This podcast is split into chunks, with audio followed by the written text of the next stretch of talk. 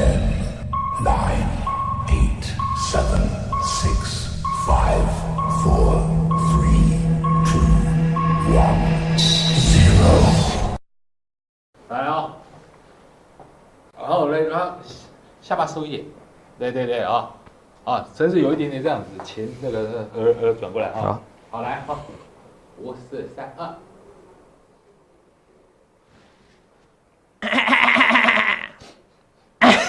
可以啊，可以啊。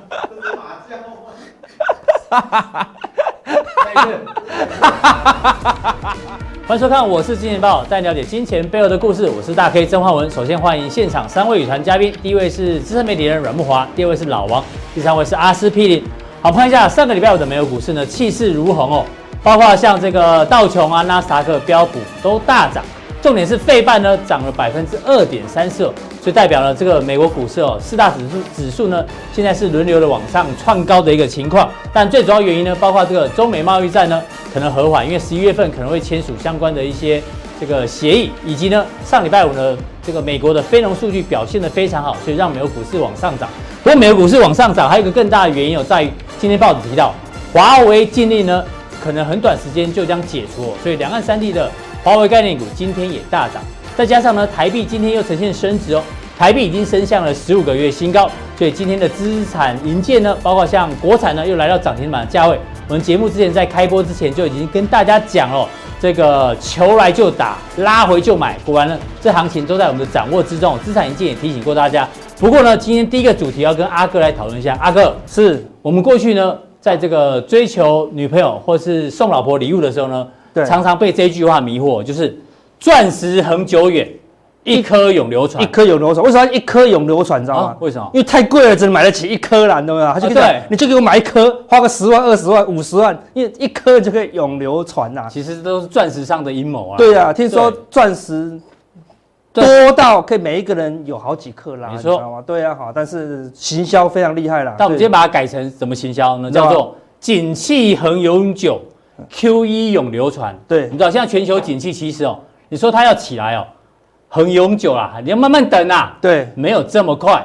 但是呢，Q E 哦，可能呢，这个每年、每月甚至每日哦，会以不同的形式慢慢的出现。所以 Q E 永流传，对，代表什么？代表资金行情还是持续在发酵。对，没错，资金越来越多啊。对，我们看一下基本面呢，简单带过，因为全球的这个制造业 P M I 基本上呢，虽然短线上有稍微翘起来，对，可是呢，你知道回到以前这样的一个高峰哦，好远了，太远了，很永久啊，有很久时间慢慢等，所以景气没有这么快。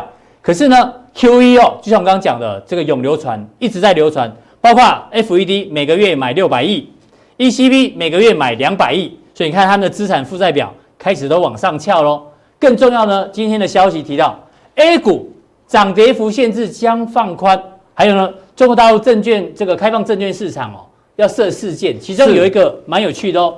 这边提到，二零二零年就是明年，是取消证券基金和期货公司外资股股比限制，就是持股比例是放宽的，可以增加了。哎，这感觉上都是资金行情啊。没错，再回再让大家回顾一下，MSCI 有没有？十一月份十五趴扩大到二十趴等等。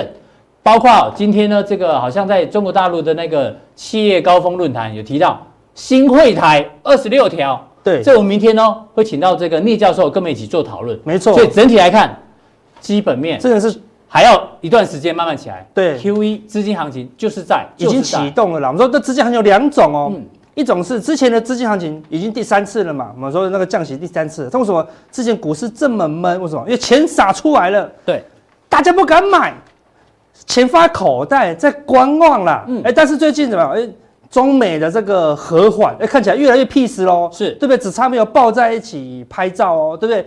大陆呢也开放入股，哦看起来怎么样？很明显，全球都在做多啦。所以发现钱放口袋，就我们之前讲的嘛，那个钱放在定存怎么样？嗯，尸骨无存，尸骨无存哦，对不对？所以钱受不了了，大家从口袋通通都丢到市场了。所以最近就在反映这个。那我们说。大陆的这样的政策开放，开放，其实这都是贸易战后面的序曲，都序曲。对，那也代表什么？他们的官方是很明显的，我们的习大大是很明显的是偏多在操作啦。习大大都不同意的话，这个东西可以开放吗？不太能哦。所以我意思是说，入股啊，因为会这样的政策上面的这个意思是这样的话，入股可能未来也有机会啊，因为全世界资金越来越多的话，入股现在怎么样？我们之前讲的话，陆股在相对低档了，而且从某种程度来看，这个。中国大陆现在的开放啊，其实是跟贸易战有关，因为美国就一一直希望中国大陆在资本市场开放再开放嘛。对，好类似这样，所以可以看起来会越来越热络哦。所以我们说现在什么，全球的大象都上树了啦。我只听过蚂蚁上树啊。对，现在连大象上上真的是大象的上树啊？没有哦，因为它这个树干粘在这个地上啊，就爬过去它摘果实吃啦。所以看起来爬上树。大象爬爬上树啦，对了，它当然不是从下面爬啦，对，我就说，现我们之前讲的，我们之前前面几集讲，现在什么飞象行情，对，全球不是小型股在飞，都是大型股、大型的指数在飞，因为像我刚才讲，钱很多，但是没地方跑，我专往大型股跑啦，是，所以谁安全我就买谁啦，好，对不对？所以现在大象都上树喽，那猴子嘞？那猴子。现在什么？它是笑着流泪，你知道吗？对不对？什么大盘一直涨，怎么我的股票都不会涨？现在大家感觉就是这样嘛。如果你没有买到台积电，你就流眼泪；没有买到权值股，对，你没有买到那个零零五零的啊，前面几档重要权值股，通常都流眼泪。小型股并不是全面性的上涨啦。那我们说猴子会不会有出现新的行情？我们说之前叫飞象行情。那如果猴子要发动，叫猴药行情啊。猴药行情，一要好上树，猴子要跳的话是很快的哦。对对对对。所以猴子要么就不跳，一跳怎么样就会飞天哦。所以我说大象爬上树，它是慢慢爬。嗯。但是如果猴子大家要上树，会抓狂的啦。是用喷的啦。会用喷的啦。所以全球没信心的时候，这些大型股就慢慢的涨。没信心，它钱很多，还是只要一直买，一直买。所以大型股就慢慢涨，慢慢涨，慢慢涨。苹果创新高，台积电也创新高。对。但是，一旦大家有信心，谁在玩大象啊？红海啊，通通跑去。对啊，连红海都跳十块。两天涨十八，那天说是第六惊喜嘛，对对？第六惊喜，对。第六惊奇了，对，对因为你家邻居卖了，对不对？昨天卖很多嘛，对不对？昨天邻居卖光光。我在这周末有朋友有网网友很高兴，然后就留言哦，就说老王，我看到红海终于涨上来了，赶快叫我家人哦都卖一卖，他们抱很久了，就这样。结果今天又一根，又一根啊！是我们之前上礼拜五讲的新法嘛？对。散户都喜欢什么？挂高高卖嘛，所以一喷你就卖掉了，你的世界都没有大涨了，对不对？所以我们说现在行情就是这样。大的都在涨，先看最大的道琼指数终于突破反压了。三十档最大的股票，看好，礼拜五是大涨过高啊。如果这个大涨过高是正正确的话，是真突破的话，哇，那一比一，哇，行情非常大啊。我们一直。担心不是担心啊，有可能有可能 N 字形哦，这这 N 字形整理完后再往上突破，行情非常的大。对，但是大家不要误会阿哥说是一路涨，因为通常过颈线也有可能再回撤。对，要回撤啊，就在这个地方来来回回嘛。对啊，你不要以为是每天涨哦，不要误会。但只要这个颈线没有破，我们表示这个哦多头可能都是转强的哦，所以很明确啊，道琼是转强。好，那斯达克呢？哦，如果那斯达克再突破往上，那就加速哦，对不对？这么大的震荡到收敛，我们说多头的就格局就是它越来越收敛，越来越收敛。一旦收敛再往上突破，它也有可能啊会怎么会加速哦？加速。那 K D 也在高档，钝化再往上突破，那行情就会非常大啦。所以缓涨小心变急涨，都会变急涨。我跟你讲，现在全球都在压缩，到最后怎么会转向，会加速哦？对，所以在大型股大象都已经准备上树的时候，那关切是什么？是小型股啦。就算猴子哦，你的猴子来了，猴子来了，猴要行情，猴子一跳是这样跳的哦。所以罗素两千，我们之前讲，它都是最弱势的。为什么？因为过去一段时间钱虽然很多，但是大家都觉得川普会乱搞啊，所以主力小型股都没有信心呐、啊。对，小型股还受到 ETF 的这个蓬勃发展影响。对，大家想说，我就买 ETF 就哎，ETF 就好了嘛。都买大型股，我干嘛选股呢？对不对？但是发现选股越来越好赚，人一赚怎么样？就是觉得自己是高手嘛。我不会选股，我才买零零五零嘛。对，那发现买什么都赚。我说那我干嘛买选股？我买。我自己买台积电，自己买鸿海就好了，买零零五零干嘛？是对呀、啊，好，那就发现上礼拜五涨最凶的，知道吗？就是罗素两千，它涨得比费半还凶、啊，对，涨得比费半还香哦，它才涨了一点六趴哦，哦，接近啊，费半还是涨比较多，费半是啊，对，费半涨最多，二点三趴，但是跟纳斯达克，因为纳斯达克是整体电子股指数，嗯，对，涨零点九而已嘛，对不对？但是。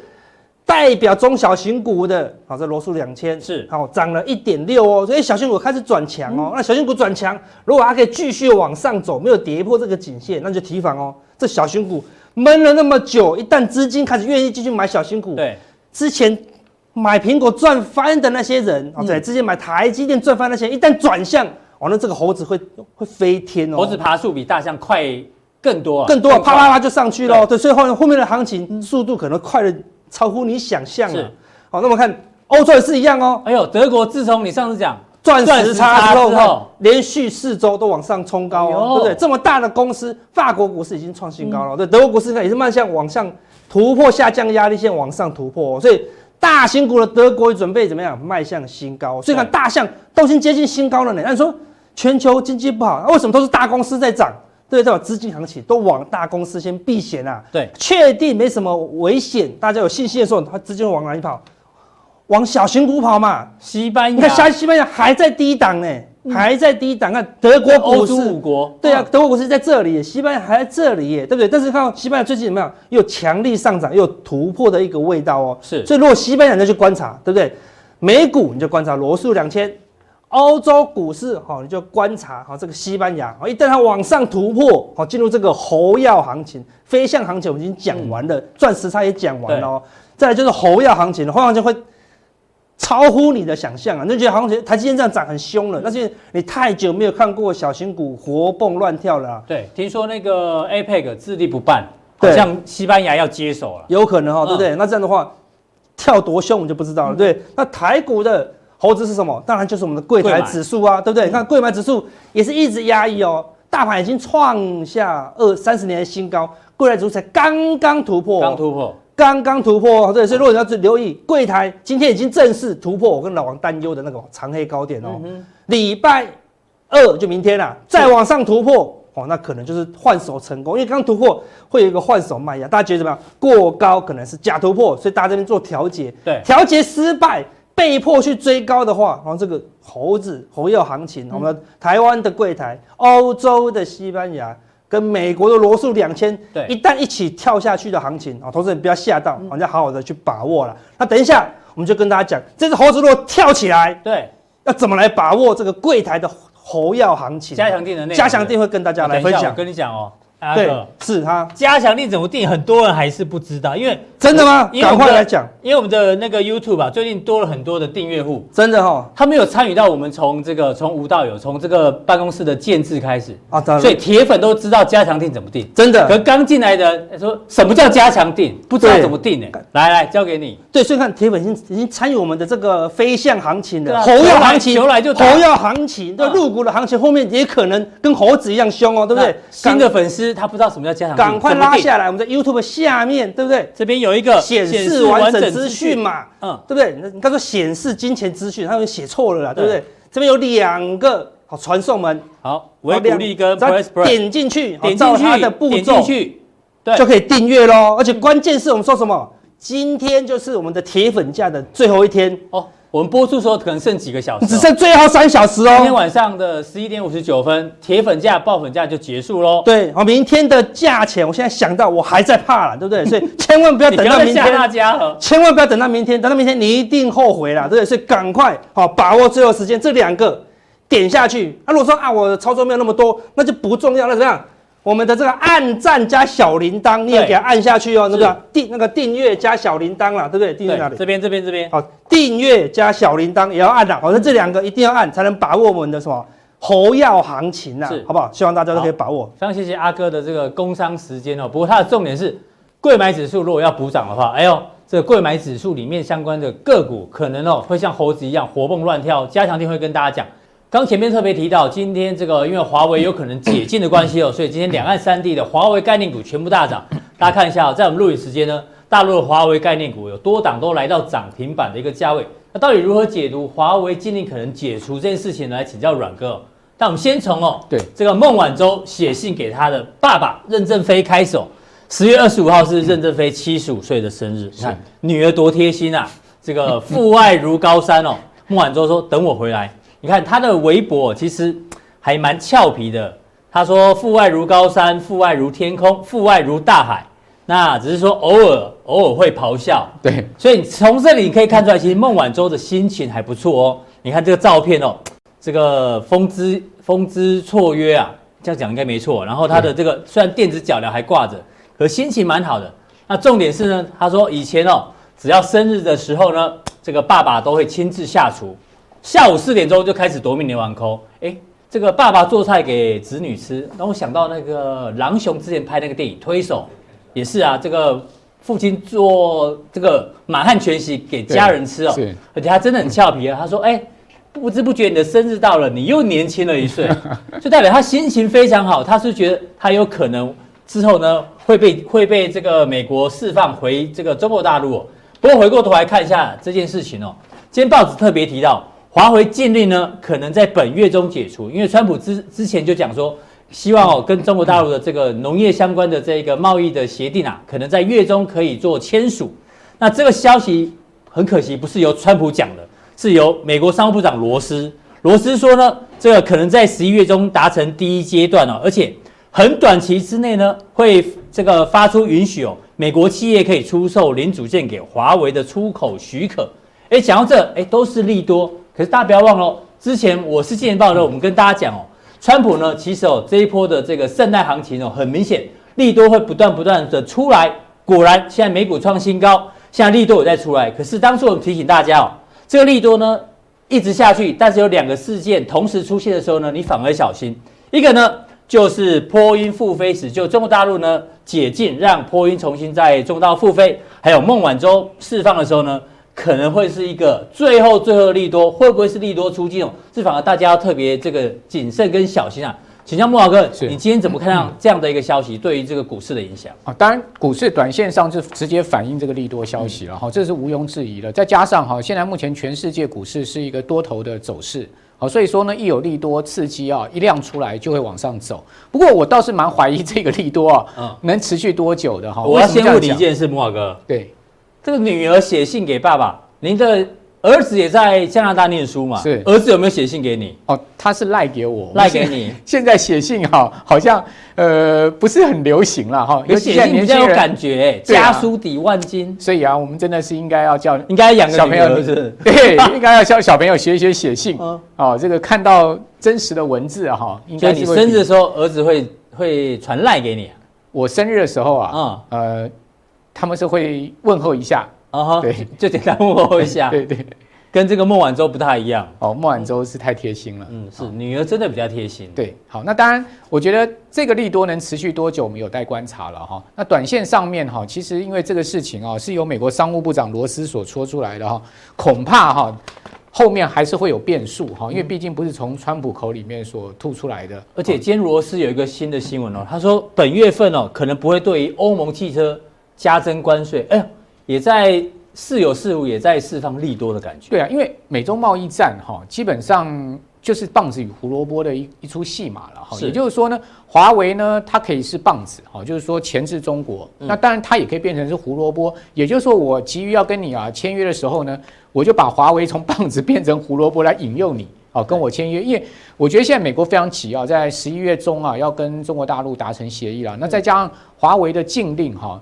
它的延后是到十一月十九号，对，所以这时间上蛮凑巧。那当然，我觉得这件事情啊，凸显出一家公司的国际战略地位了哈，就台积电。台积电，因为大家可以其实先前的新闻哈，这上个礼拜的新闻啊，也有报道说，美国啊希望台积电能到这个美国本土去设晶圆厂。是，那美国一些重要晶片呢，不要在台湾代工了哦，要到美国直接生产。为什么呢？因为美国的国防部哈，现在正在把他们的焦点哦，集中在中国大陆。对，为什么呢？因为他们觉得说，哎，我很多重要的晶片哦，用在这个军工产业上面的呢，由像赛灵思所生产的这些晶片，好，交给台积电代工。对，那台湾。万一有地缘政治的安全问题呢？嗯、那我这些晶片不是会受制在？这我们待会会讨论哦。这个威胁之下嘛，哈，所以说他们就希望说呢，台积电能把供应链哈直接移往美国。M 二哥打个岔，上个礼拜五的时候，黄奇义乙哥有来哦。对，他认为台积电终究会去美国设厂，你觉得嘞？我觉得台积电去美国设厂哈，台积电现在已经开出条件了啦。嗯，好，刘德英啊跟魏哲家他们已经开出条件，就是说。因为到美国市场成本很高了，对，哦，美国政府一定要给予高额的补贴了，是，如果没有高额的补贴的话，没有很优惠、优惠、优渥的条件，我想台积电暂时应该还不会到美国。所以换句话说，如果美国让利让得够多，你觉得台积电有可能会去美国设厂？比如说你刚谈到了台积电现在目前最先进的制程正在研发的是三纳米，三纳米以下。最早的时候，三纳米曾经传出来是要到美国设厂的哦。对，后来才定案在这个新竹宝山设厂哈。所以说，基本上台积电当然是有可能到美国设厂，但是就看美国政府给的优惠够不够多哈。我觉得这是重点。所以你可以看到另外一个新闻啊，就讲说苹果的重要供应商这个台积电，对，extremely important 啊，极端重要，极端重要对于。这个美国的军事需求啊，他要讲了一个 DARPA，这个这个机构是美国国防部下面所属的哈一个很重要的高科技的这个计划开发的一个部门。嗯，哦，也就是说呢，这个部门呢专门在研究哈，在开发一些重要的先进的军工武器了哈。所以，呃，这这个部门呢，对台积电来讲。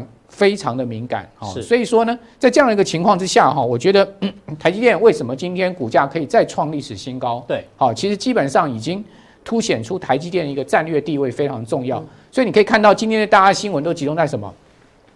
台积电的目标价四百二十四，已经不是三百六十四。之前这个花旗不是喊三百六十四吗？是最高。对，现在已经看到所谓如果是一个牛市的情况，就一个多头市场持续的话。台积有可能会到四百二十四，四二四来的话，一二六八二，这肯肯定来的啊。对啊，那当然了，就是说，基本上也是要看台积电未来的展望性哈，大家都看得非常好。不过呢，在此同时啊，可能很多人没有注意到另外一个新闻，哦，《金融时报》《金融时报》哈报道说，美方一再要求台湾管制台积电供货给华为，所以你看到前面说。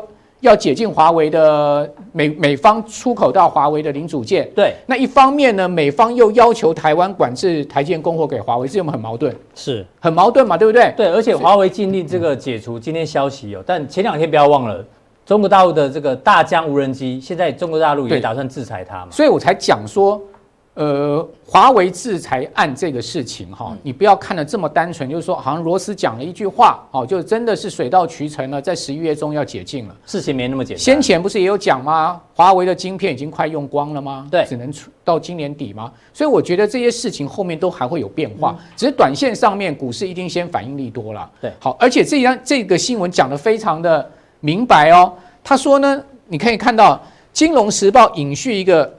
引述一个没有具名的台湾跟美国的官员说：“官员哦，过去一年，华府不断要求台湾总统蔡英文。管制台积电销售晶片给华为，而是透过总统府哎，嗯，啊，而且呢，上个月一位美方官员在向华府，呃，在华府向台湾的外交人员表示，嗯，台积电给华为制造的晶片直接被用在瞄准台湾的飞弹之上，嗯。”你说这个压力大不大？肯定大。总统府能不能承受这个压力？台积电能不能承受个这个压力？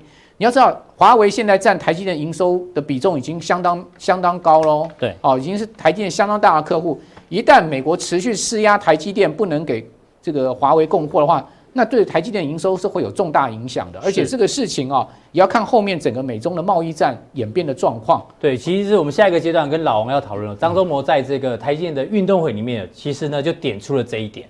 好。所以说我刚刚讲说十一月十九号是个关键，也就是说，川普跟习近平两个人能不能在十一月十九号之前见面签署协议，我认为会是华为能不能解禁一个很重要的关键。如果他们两个有见到面，所以你觉得华为就有有机会解禁？对。但如果只是下面的人见面，我觉得下面的人见面就很难讲了哈。如果说双边的这个元首见面，应该是华为这个事情已经谈好了，好，不然的话不会到元首层级了哈。所以说呢。现在目前只是啊，这个罗斯商务部长讲哦，这个是今天 CNBC 的一个新闻说呢，华为的禁令会非常快的哈，就是说非常短时间之内许可证会发出来，好，这个 license 就许可证会发出来给美国的公司，我觉得这个其实打了一个问号了啊，因为我觉得罗斯现在是急于要 push 北京签约，所以说呢，他又拿华为这个事情出来当是一个钓饵。对，是这样的一个情况。而且罗斯之前不是说川普要把它换掉吗？对啊，所以说他讲话的分量可能被打了折扣。没有错，所以说我觉得现在美国就是有人扮白脸，有人扮黑脸。好，这个都都我们都可以来再持续观察。对，但必必必须要来讲哈，为什么华台积电哈今天带领大盘哦再创了新高，而且是涨势哦，真的气势非常的凶猛哈。是，最主要就是因为华。这个台积电哈，现在整个战略地位太重要，而且他在先前处理华为的议题上很有智慧，还记得吗？其实当时不就传出来说美方施压台积电不能供货给华为？对，而且呢，这个讲得非常明确哦，哦，包括那时候连 ARMS 都已经暂时的这个断货给华为了，那压力很大。但台积电当时呢，完全这个就是坚定的说，哎，我这个技术含量没达到百分之二十五，所以说我还是可以继续供给华为。所以我觉得台积电呢，今天股价能升到这个地步，它有这样的一个战略地位，大家都抢着它要，哦，就变成是它处理事情是很有智慧的哈。好，那至于说华为如果一旦哈被台积电供这个断货断货。中断的话，我告诉各位，华为的四面楚歌才会真正来临。是，好，因为华为可以交由海思设计最先进的五 G 晶片，但问题是什么？它能 design，但它没有办法制造。哦，所以说，如果一旦台积电真的把华为给掐住的话，那才是华为真正的死期了哈。所以说，华为非常这个抗胜台积电，是不是能做一个稳定的供应商？那我们来看到台积电哈。呃，它现在目前全球晶圆市占是仍然超过百分之百分之五十，第二名才百分之十八。对，而且你可以看到它的 Y O Y 的成长哈，今年的这个 Y O Y 成长第三季呢，仍然有达到百分之七。它几乎是大者恒大。对，大家不是衰退就是小幅成长，它还是大幅成长。没有没有错哈，你可以看到第二名的三星的营收跟它差了三分之一，然后格罗格罗方德的营收更是。台积电的这个八分之一，然后呢，联电呢也差不多是八分之一的营收。换言之呢，后面这三家加起来的营收还比不过台积电多。嗯、那当然不要讲说这个中芯国际了哈，嗯、也就中芯国际现在最最先进的制程就十四纳米，华华呃台积电已经七纳米，而且明年马上要进入到这个五纳米了哈。所以说在制程上面，台积电是遥遥领先了啦哈。那我们来看一下这个制程的情况哈。台积电呢，这个七纳米现在目前已经进入到七纳米 Plus，嗯，好，这个二零一九年就已经量产。对，Intel 到二零二零年才能量产七纳米，三星或是二零二一哦。对，嗯，大概二零二一，现在目前应该确定二零二一，就明年。那三星呢，这个号称二零一九今年有量产七纳米哈，但问题是它的市占还是很低了哈。好，那我刚刚讲讲说华台积电对华为太重要，你可以看到。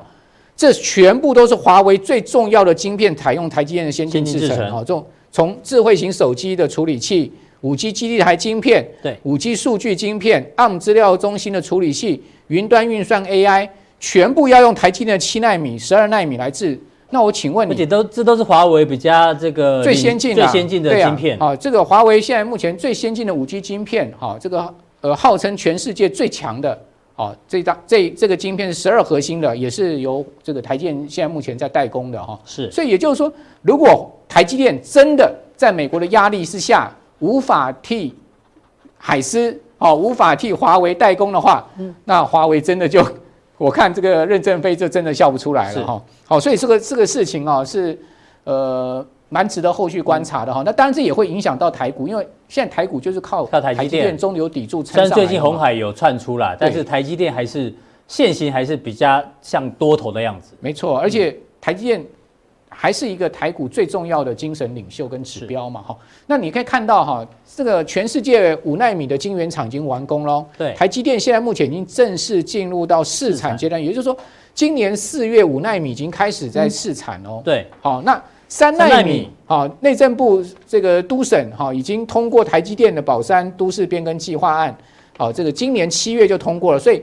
这个二零二零年三纳米就要量产了。而且他前两天新闻嘛，台积电在三万三奈米以下要增加八千八千个这个员工。对，今天这个新闻很大，所以基本上台湾大概最最好的高科技人才，从从大学一年级大概就已经被台积电给绑死了吧？哈，这包括昨天。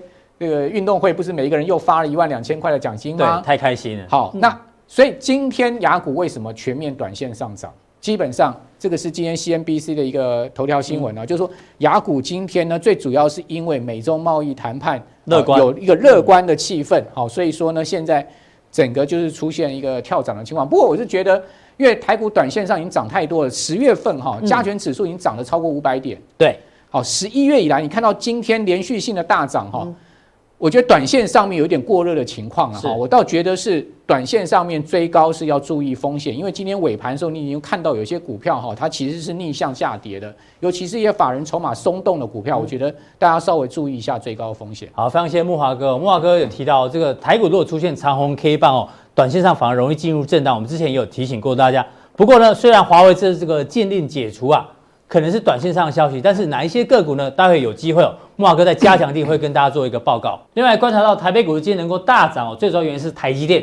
台积电呢今天最高价来到三百零八块哦，今天涨了八块钱，除了站稳了三百块钱的整数关卡之外，它市值来到七点八六兆，也是创下这个历史新高。台湾之光非常厉害，就是因为是台湾之光哦，所以我们要特别讨论一下，因为昨天台积电。运动会嘛，对，运动会里面呢，哎，张忠谋好久没出现了，对，他竟然讲了一句话，很有趣哦。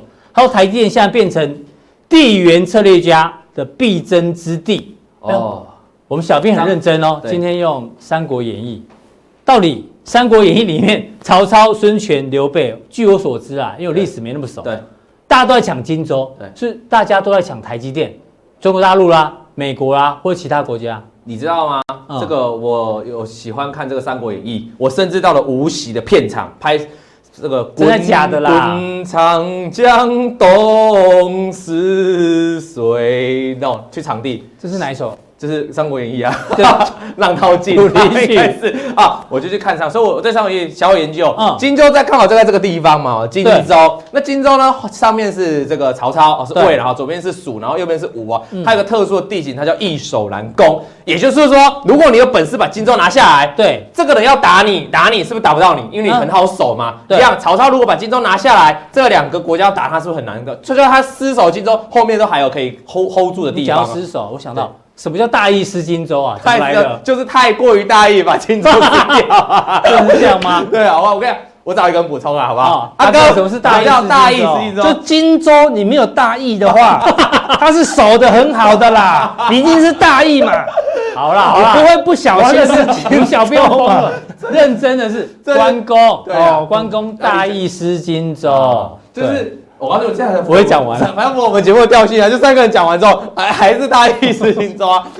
那主要是台积电的地位啊，因为我们知道现在不管是中国或美国的角力，包括我们台湾自己的角力哦，对，台积电呢绝对是个重要举足轻重的地方。为什么张董会这样讲啊？我们看他讲什么？对，他说刚提到嘛。地缘策略家必争之地，你说的不只是地缘策略家，对，可能阴谋家啦，都有可能，都有可能，或者是想要一统这个世界的，成为科技大国，都想要台积电。对，不过张忠谋有讲哦，他说台积电的优势现在有三个，这三个很重要，技术领先，对，然后制造优越跟客户信任，还有这三个优势，只要少了一个呢，台积电的优势就不在。所以台积电昨天去这个运动会啊，其实它的意义不是只是他去运动会，它其实是在提醒大家。台积电已经强大，强大到所有的。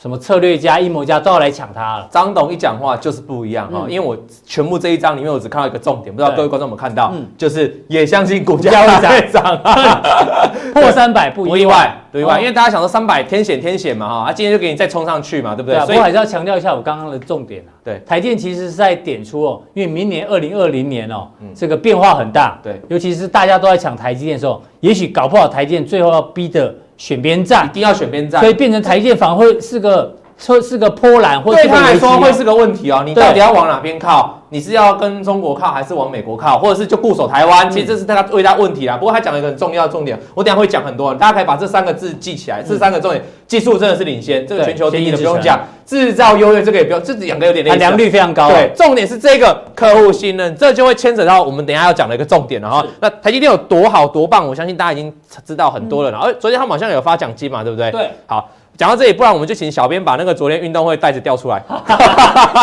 像一点二亿台币吧？我们一这么四点二亿，每个人好像可以发不少钱，对，一个人一万多块，创纪录，这是优良企业了哈。这个那而且张忠谋，现在张董事长这个退休之后还是要回来台积电做运动会参与了哈。那他都好，我们不讲，我们讲美国现在在极力挖角这个台积电哦。从最近的一部一则新闻，就九月份的时候，这个 Global Foundry 哦去告了台积电好几项专利。结果台积电十月初又反击，又告了好几项专利。结果这两家在十月底就前上个礼拜宣布和解。哎呦，这到底是为什么？哎，大概你也知道，像国际很多大厂告来告去哦，哪有那么快就和解的？对，通常我告你告我拖了十几年的官司都有，突然会这么大和解的原因在哪？这个 GlobalFoundries 美商的嘛，对不对？美国的嘛，那你看它市占率第三，台积电第一。对，然后一加三和解。对，市占率第二的三星就被挤掉，对，就在哎，就是这样策略嘛，对两个不要互告嘛，对，所以他们显然会有个共同敌人嘛，对不对？那不止不止这个三星，可能下面那些紧追在后的中国也是，他们两个结合也是为了对抗那些嘛，所以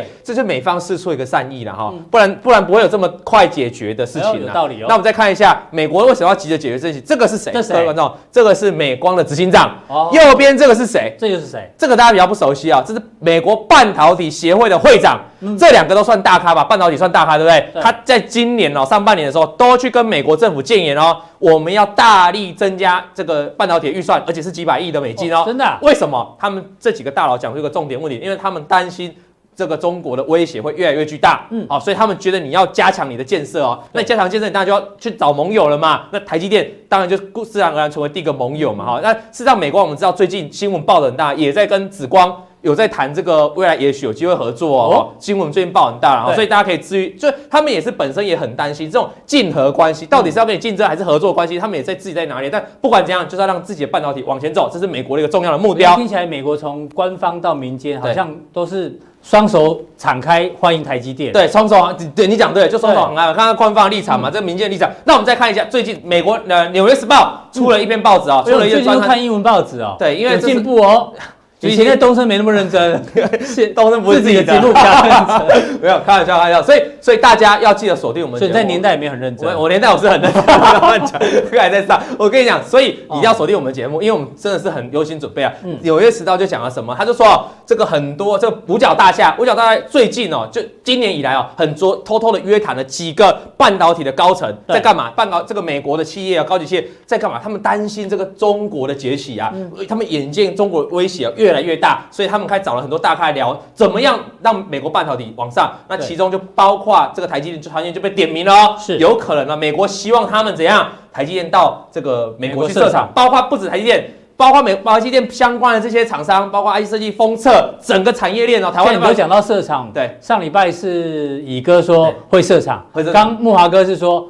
看条件好不好？如果条件好的话，就会去市场。那你觉得呢？我觉得我跟大家，我其实也做过研究了哈。啊，为什么台积电要过去美国上？最大一个问题卡在什么？知道？卡在钱，没有钱，没有钱，因为它能力，因为它成本哦。如果在美国开跟这里开，成本差太多了。这个，所以结论是会不会设？结论是我个人认为会设。它，可是这个其实有点油，因为大家看嘛，就就刚就回到我们刚才一开始的主题啊。